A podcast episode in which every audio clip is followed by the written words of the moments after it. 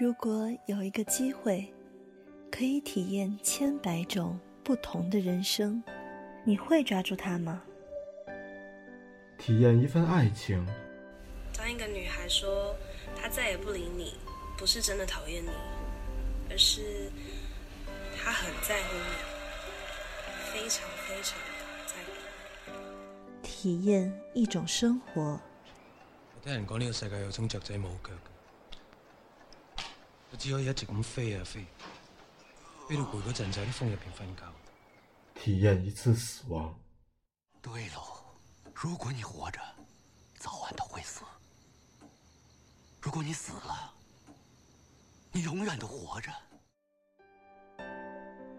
来吧，让我们一起追着这每秒二十四帧的画格，去体验另一份人生。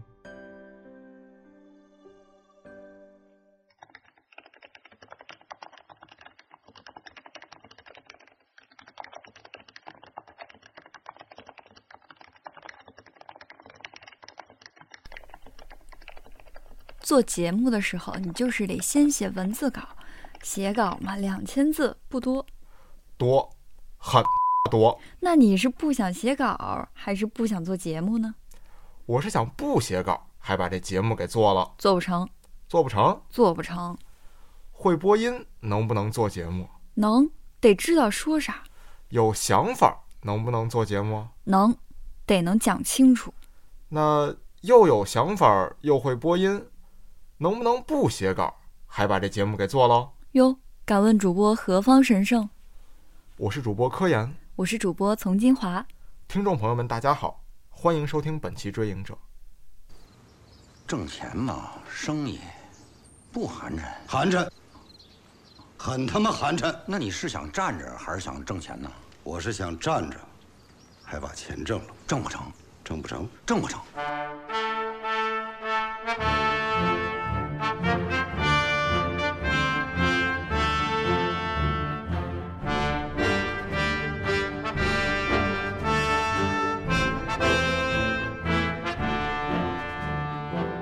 咱们鹅城走一趟。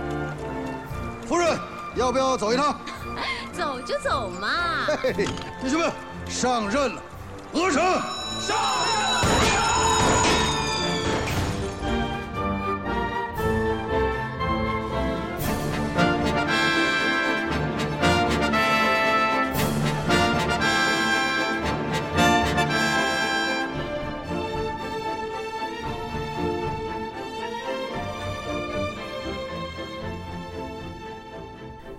从站着把钱挣了的让子弹飞，到为了醋包饺子的邪不压正，姜文在民国三部曲当中留下了很多让人印象深刻，也很能体现出他的个人风格的台词。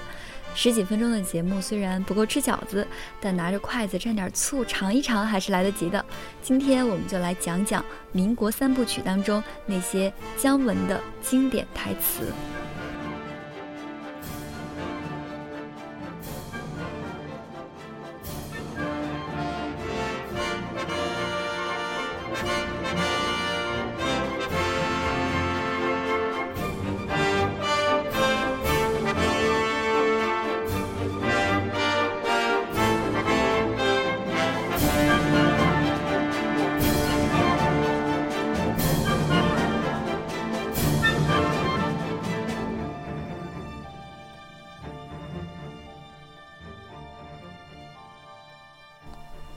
步之遥开场长达半个小时的花国大选，姜文结合了很多艺术形式，相声是其中之一。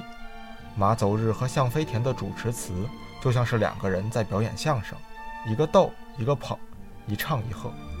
姜文说他喜欢相声，因此很多台词里都能看出相声的影子。也正是这个特点，使得姜文的很多台词单独拉出一个片段来看，都让人回味无穷。因为相声不需要上下文，或者说相声讲究的就是不要上下文，不要前后铺垫，几句话就能成一个包袱，一句话就能给抖了出来，大家就都能明白这事情好笑在哪儿了。兄弟，你真指望日本人帮你成事儿啊？日本人这方面比较有经验，不是把溥仪给弄上去了吗？我得提醒你啊，他们利用了溥仪，嗯，现在要利用你，这里都是局，你可不能让他把你给害了。那日本人靠不住，我靠谁呀？老蒋，那 是更靠不住。一个写日记的人。正经人谁写日记？是啊，你写日记吗？我不写。你写日记吗？谁能把心里话写日记里？写出来的那能叫心里话？但电影其实不太一样。哦，怎么不一样？生活中人们不会像相声里一样说话，为什么呀？因为累。哎，讲讲怎么个累法？累呀，好多的那一句话，非得只说一半，等人搭个茬儿才往下说。你说说，这不累吗？哦，是累。是啊，说着累，听着也累。你看咱俩这么半天，其实就说了一件事儿。什么事儿？没人会像咱俩刚才那么说话。下贱。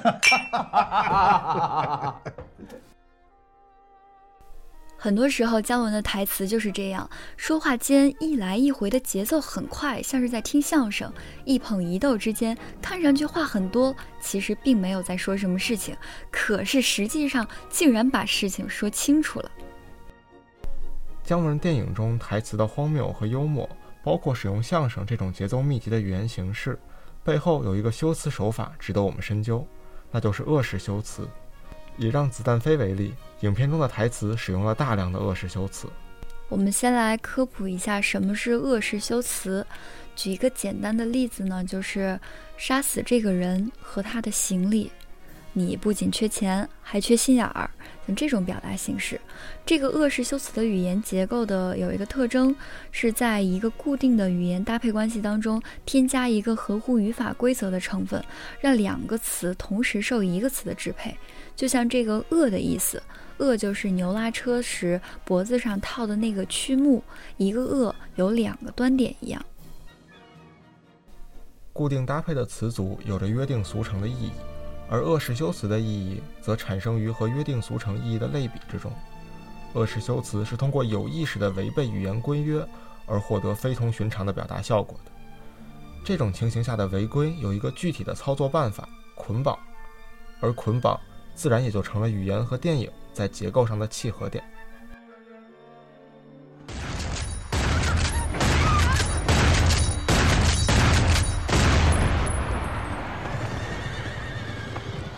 中，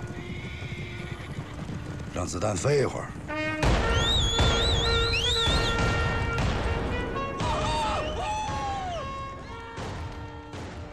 从逻辑上讲，人可以让子弹上膛，人可以用子弹杀人，甚至可以让子弹横飞。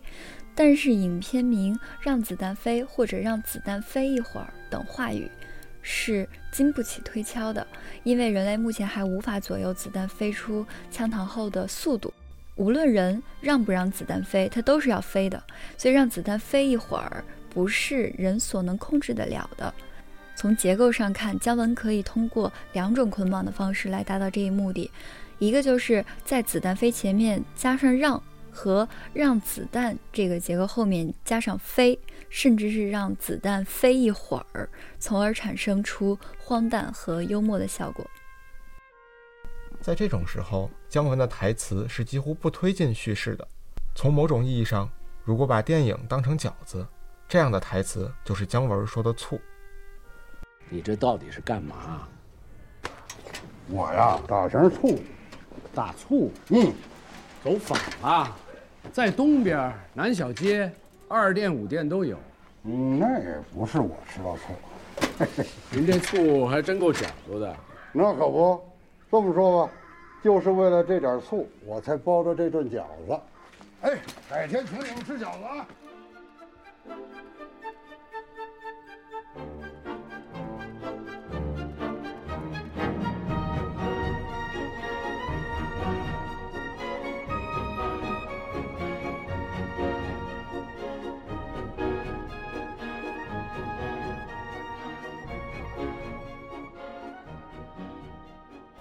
电影的时间总共就这么长，时间拿来倒醋了，刻画角色的部分就少了。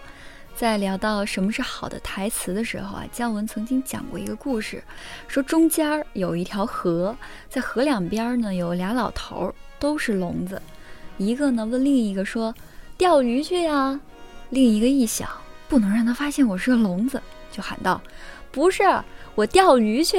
”第一个老头一看，这我不回话，不就显出我聋了吗？于是又喊：“嗨，我还以为你去钓鱼去呢。”姜文说啊，自己就是按照这个故事的标准在设计台词，说台词要寻找人物内心深处他自己都没有发现的角落。知道了这个故事，我们再来看很多台词的片段里，其实都能找到这种标准留下的影子。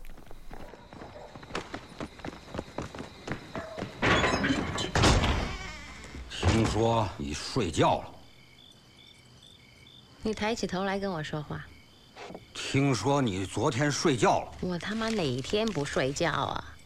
你看着我说话。听说你跟土匪睡觉了。睡了。你不想知道我们怎么睡的吗？对，怎怎么睡的？一个青楼女子跟一个土匪头子，什么睡法都能有。先嘱咐张麻子说和寡妇睡不得，这里又说听说你昨晚睡觉了。师爷怕自己被土匪戴了绿帽子，又不愿意直接明说。夫人也知道师爷想问什么，就像故事里的聋子在说钓鱼，师爷和夫人在说睡觉。短短的几句台词就能让观众感受到一个人物最核心的特点，角色立起来了，电影也就拍活了。在几句话之间就能刻画出一个角色形象。也是姜文台词的另一个重要特点。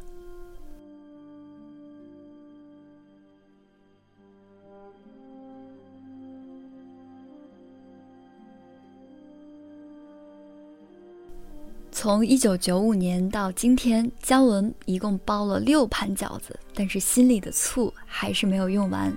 我们十几分钟的节目太短，姜文的电影还有太多的魅力，来不及说完。期待着以后能从姜文那里看到更多更优秀的电影，吃到更好的饺子。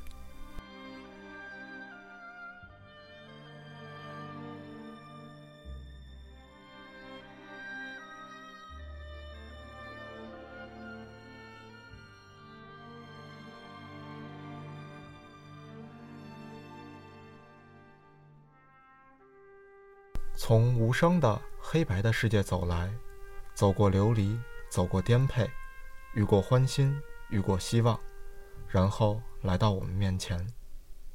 我愿等在这路口，为邂逅更多如戏人生。我想跟在你身后，像影子追着光梦游。感谢收听本期《追影者》，我是丛金华，我是柯岩，我们下期再会。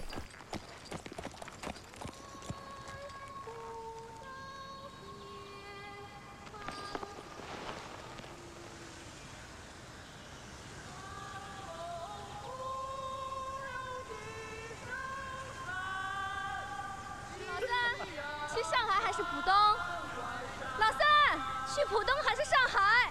上海就是浦东浦东就是上海。